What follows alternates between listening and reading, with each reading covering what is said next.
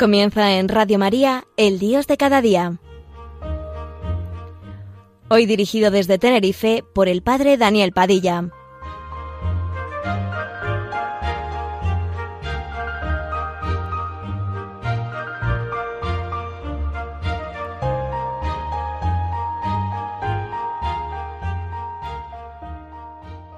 Buenos días amigos, con ustedes el Dios de cada día, un programa de la Radio de la Virgen para reflexionar sobre cuestiones candentes en nuestro vivir hoy en relación con la fe. Comenzamos.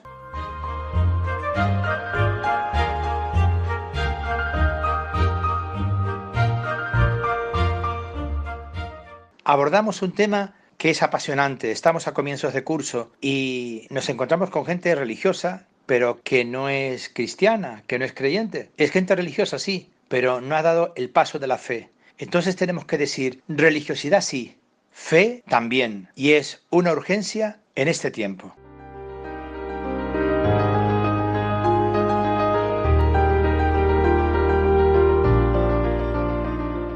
Para educar la fe del hombre es necesario adaptarse a la situación personal en la que se halla, sus circunstancias, sus experiencias, los criterios adquiridos, sus datos y los hechos básicos de su vida. De manera especial es preciso acomodarse al momento evolutivo en que se encuentra, pues el hombre, el niño, el joven, el adulto, está continuamente en cambio. Cada etapa de su vida refleja el fruto de sus vivencias, de las riquezas adquiridas, de las diversas influencias a que está sometido, de mil incidencias que con más o menos fuerza le afectan. Sin un sano realismo y sin descubrir lo que es el proceso madurativo del hombre, la evolución de sus sentimientos, de sus criterios, de sus relaciones, los catequistas corren el riesgo de divagar cuando hablan a sus catequizandos. Y no es bueno que se pierda su actividad en el cultivo de valores humanos despersonalizados. Si las creencias, la cultura, la afectividad, los conocimientos, las relaciones no se apoyan en la realidad de las personas, se pierde el tiempo. Y se trata de esto, mis queridos hermanos, en esta mañana en que queremos reflexionar sobre la transmisión de la fe.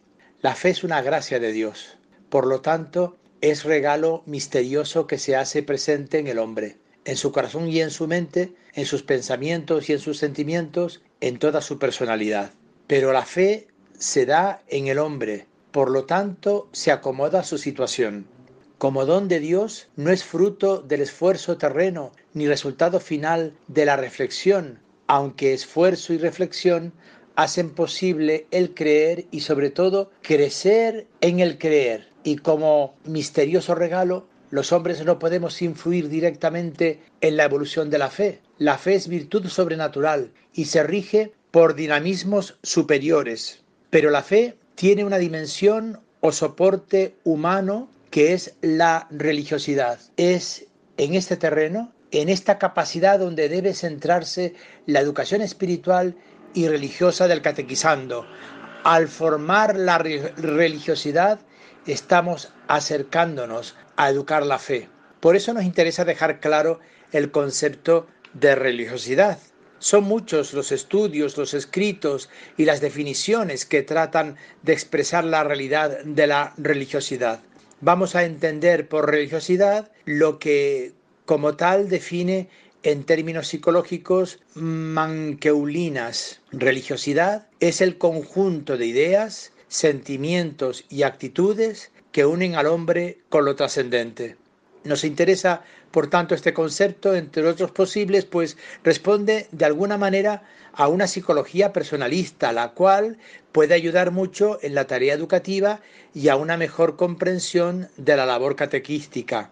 Es la visión dinámica, entre otras, personalidad, es la organización dinámica en el interior del individuo, de los sistemas psicofísicos que determinan su conducta y pensamientos característicos. En esta perspectiva personalista y psicodinámica, el concepto de personalidad presupone la configuración de diversos rasgos, cuya confluencia constituye la identificación personal. De su proporción y de su desarrollo armónico depende en gran medida el equilibrio de toda la personalidad. Se desenvuelven sobre todo en tres áreas o infraestructuras básicas, lo mental, lo volitivo, lo afectivo. Equivale esto a decir que la personalidad se organiza con aspectos o perfiles entre sí complementarios y que el conjunto de sus valores hace posible abrirse a la vida con serenidad y con consistencia interior. Precisamente la educación va a reclamar constantes atenciones en los tres sectores del perfil de la personalidad y de su armonía, coherencia y proporcionalidad depende el equilibrio interior y el correcto modo de actuar en el exterior. Por una parte, cuentan los rasgos mentales, como pueden ser ideas, juicios, criterios, valores, ideales, sistemas de pensamiento, informaciones, etcétera, con los cuales aprendemos a juzgar, a valorar, a interpretar la vida.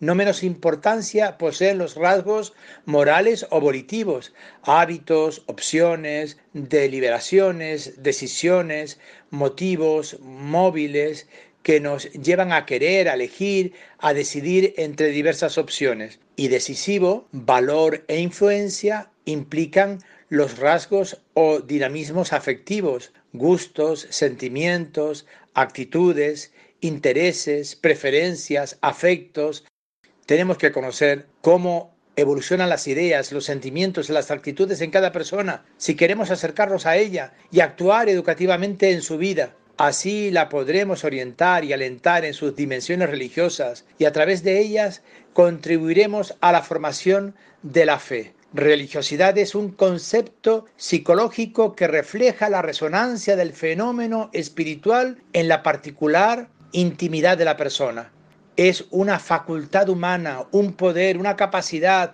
una aptitud, una disposición.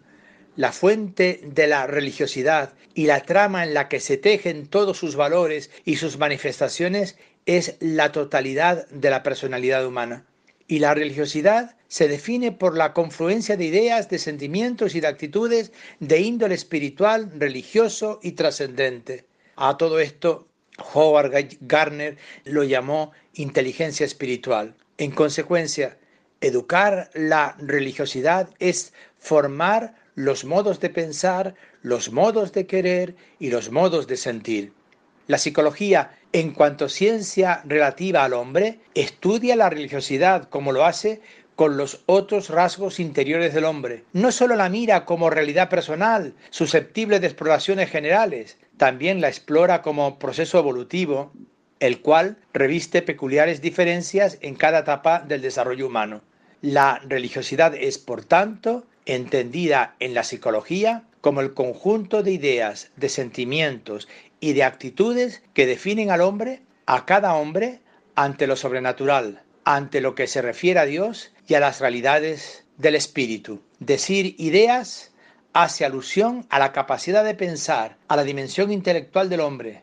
La inteligencia, con todo, no fabrica solo ideas, también elabora juicios y construye raciocinios. A través de todo ello, la mente fabrica por sí misma o por imitación escala de valores personales con los cuales interpreta la vida propia y la ajena. Con estos valores se enjuicia la vida, la historia y la naturaleza. Los sentimientos, aquellas disposiciones afectivas que aproximan o alejan de las realidades presentadas por el ambiente o por la inteligencia. Provocan adhesiones, si son positivos, o rechazos, si son negativos, producen agrado o desagrado, configuran un amplio abanico de sentimientos, simpatía, aversión, confianza, temor, cordialidad, interés, alegría y mil otros más, tanto positivos como negativos. Y las actitudes son posturas o disposiciones de toda la personalidad ante los objetos intelectuales o morales que se descubren por vía de pensamiento o de sentimiento. La actitud conduce al compromiso, aunque no necesariamente llega hasta él. Para comprometerse tiene que entrar en juego la voluntad. La actitud tan solo prepara el camino. Es oscilante en sus comienzos, pero tiende a afirmarse a medida que se hace profunda o se hace permanente. El hombre toma actitud espontáneamente ante las cosas, ante los hechos, las ideas, las personas, cuando se le pone delante. También adopta actitudes religiosas.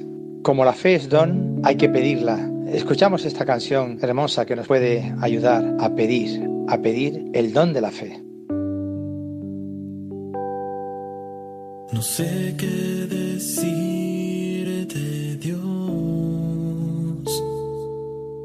si hay duda en mi corazón.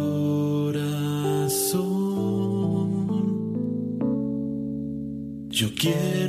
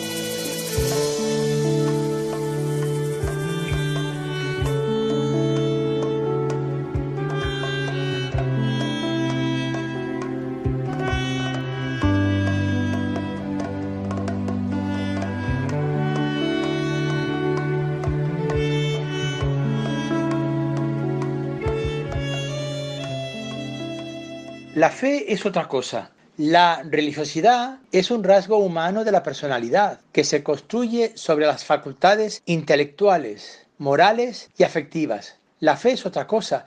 La fe es un don sobrenatural. Es regalo divino que implica la adhesión de todo el hombre al misterio que se revela por parte de Dios. Interesa, por tanto, explorar la religiosidad como rasgo natural, pero conviene distinguir lo que de verdad es y en qué se diferencia de la fe, que como don sobrenatural no depende de la propia voluntad o de la inteligencia. La religiosidad humana nace, crece, cambia, se desenvuelve, se acelera o se atrofia. La fe se va desarrollando según misteriosas leyes del espíritu. Sin embargo, la religiosidad se promociona en la medida en que madura la libertad, la voluntad, la sensibilidad, la inteligencia, la personalidad entera. Solo impropiamente podemos hablar de maduración de la fe, pero lo hacemos para aludir al hecho de que proporcionando y desarrollando la religiosidad, creamos las condiciones humanas para que se desenvuelva el don divino de la fe en el hombre concreto. En este terreno humano es donde se sitúa la ayuda del catequista, la ayuda del educador, del padre de familia, instruye, ayuda a reflexionar, sugiere valores, fomenta sentimientos, encausa relaciones. Se va promocionando lo humano para apoyar en ello lo divino. La dimensión religiosa o religiosidad se desenvuelve a través de los tres rasgos aludidos de la personalidad. Hay que tener cuidado para no confundir la evolución de la religiosidad con los cambios de otros rasgos humanos y hay que hacer lo posible por ayudar y no manipular esa misma evolución teniendo en cuenta que el hombre es libre y que lo religioso reclama opciones libres. Conviene diferenciar la verdadera religiosidad en consecuencia la plataforma humana de la fe en otros conceptos que pueden confundirse con lo fiducial, aquello que está en relación con la fe. Diferenciando estos aspectos, rasgos o elementos, el educador se pone en mejor disposición de acertar en su tarea formadora. Alguno de esos aspectos o términos pueden ser confundidos con la religiosidad o con la fe. Es bueno que el educador los distinga con claridad.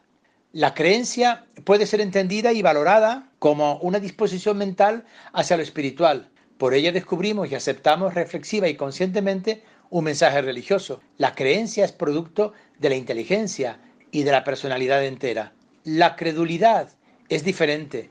Implica una disposición ingenua de la persona sencilla que acepta acríticamente los datos que parecen religiosos, mágicos, espirituales o divinos. Es una postura cómoda de la mente.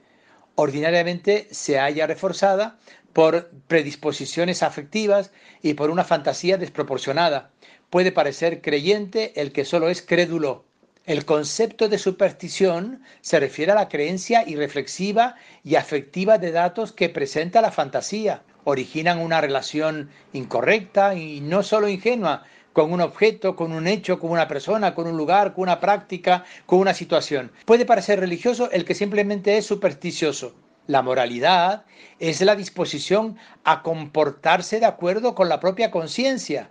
Es una valoración ética de las acciones o de las intenciones según criterios determinados. Permite al hombre disponerse a distinguir el bien del mal, lo virtuoso de lo vicioso, lo lícito de lo ilícito, según sistemas concretos de pensamiento no ha de ser confundida la religiosidad con otras realidades próximas a ella, con la espiritualidad, que es la capacidad del hombre para captar las riquezas superiores, con la sobrenaturalidad, que es el eco del don misterioso que Dios ha otorgado al hombre para que pueda acceder al orden de la gracia divina, con la trascendencia, que es la capacidad de superar todo lo sensible.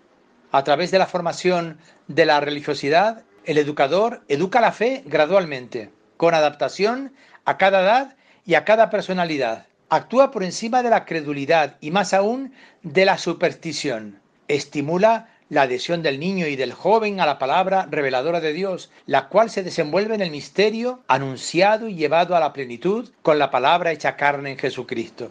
El educador trabaja en definitiva por la fe, pero su trabajo es preparar el camino de la fe, desenvolviendo y haciendo madurar la religiosidad.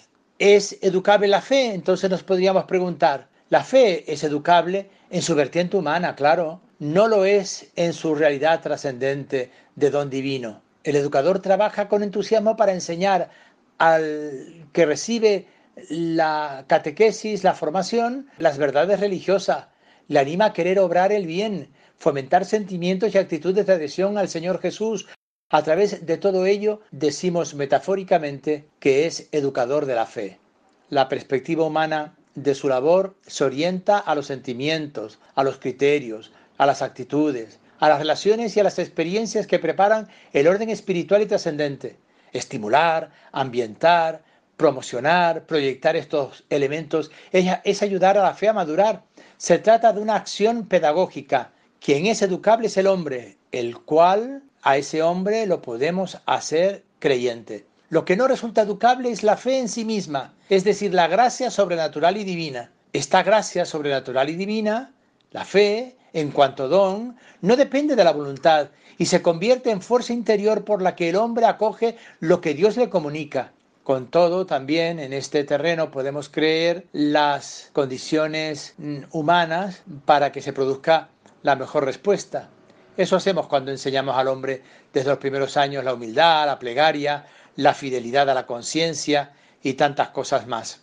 Nos podemos preguntar en cuántos educadores cómo se puede acompañar ese proceso de la maduración de la fe.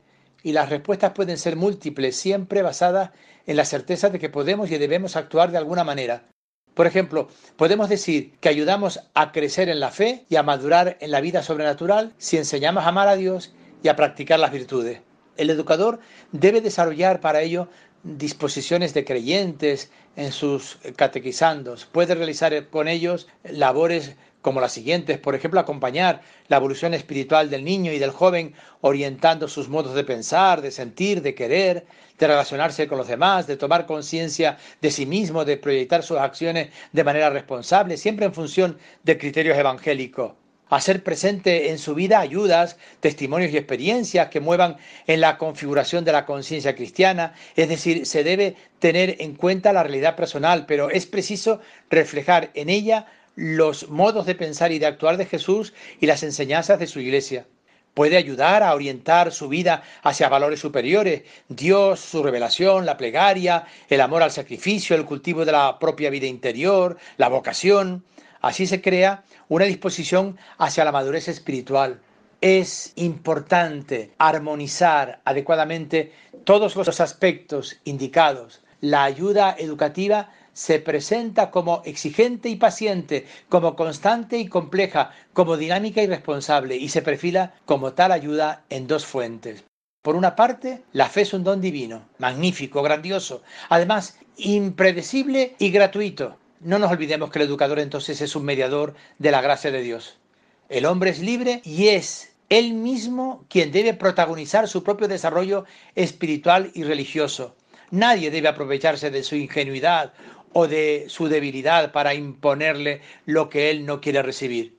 Armonizar esos dos aspectos, por tanto, el don divino y la libertad del hombre, a lo largo de la formación y de la educación religiosa, es el principal desafío del educador que ama y busca la fe, que aprecia y respeta al muchacho que tiene delante, que responde a su misión de anunciar la verdad a todos los hombres y que descubre lo que hay en el corazón de cada hombre libre para hacerle asumir y amar el don de la fe que le llega como regalo de Dios.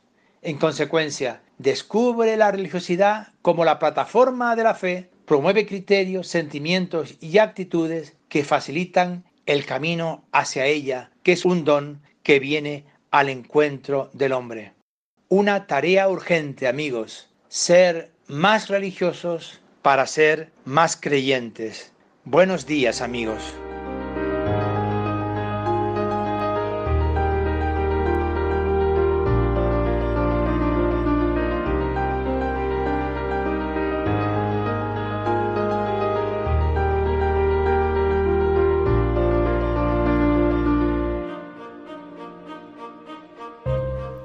Finaliza así en Radio María, El Dios de cada día, hoy dirigido desde Tenerife por el Padre Daniel Padilla.